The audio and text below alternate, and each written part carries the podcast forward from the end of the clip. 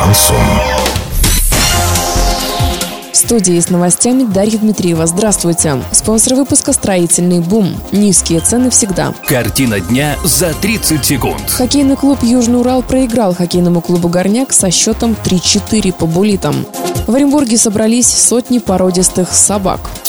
Подробнее обо всем. Подробнее обо всем. Хоккейный клуб «Южный Урал» проиграл хоккейному клубу «Горняк» со счетом 3-4 по булитам. Хоккейный клуб «Южный Урал» в турнирной таблице располагается на 20 месте. У Орской ледовой дружины после 46 игр 47 очков.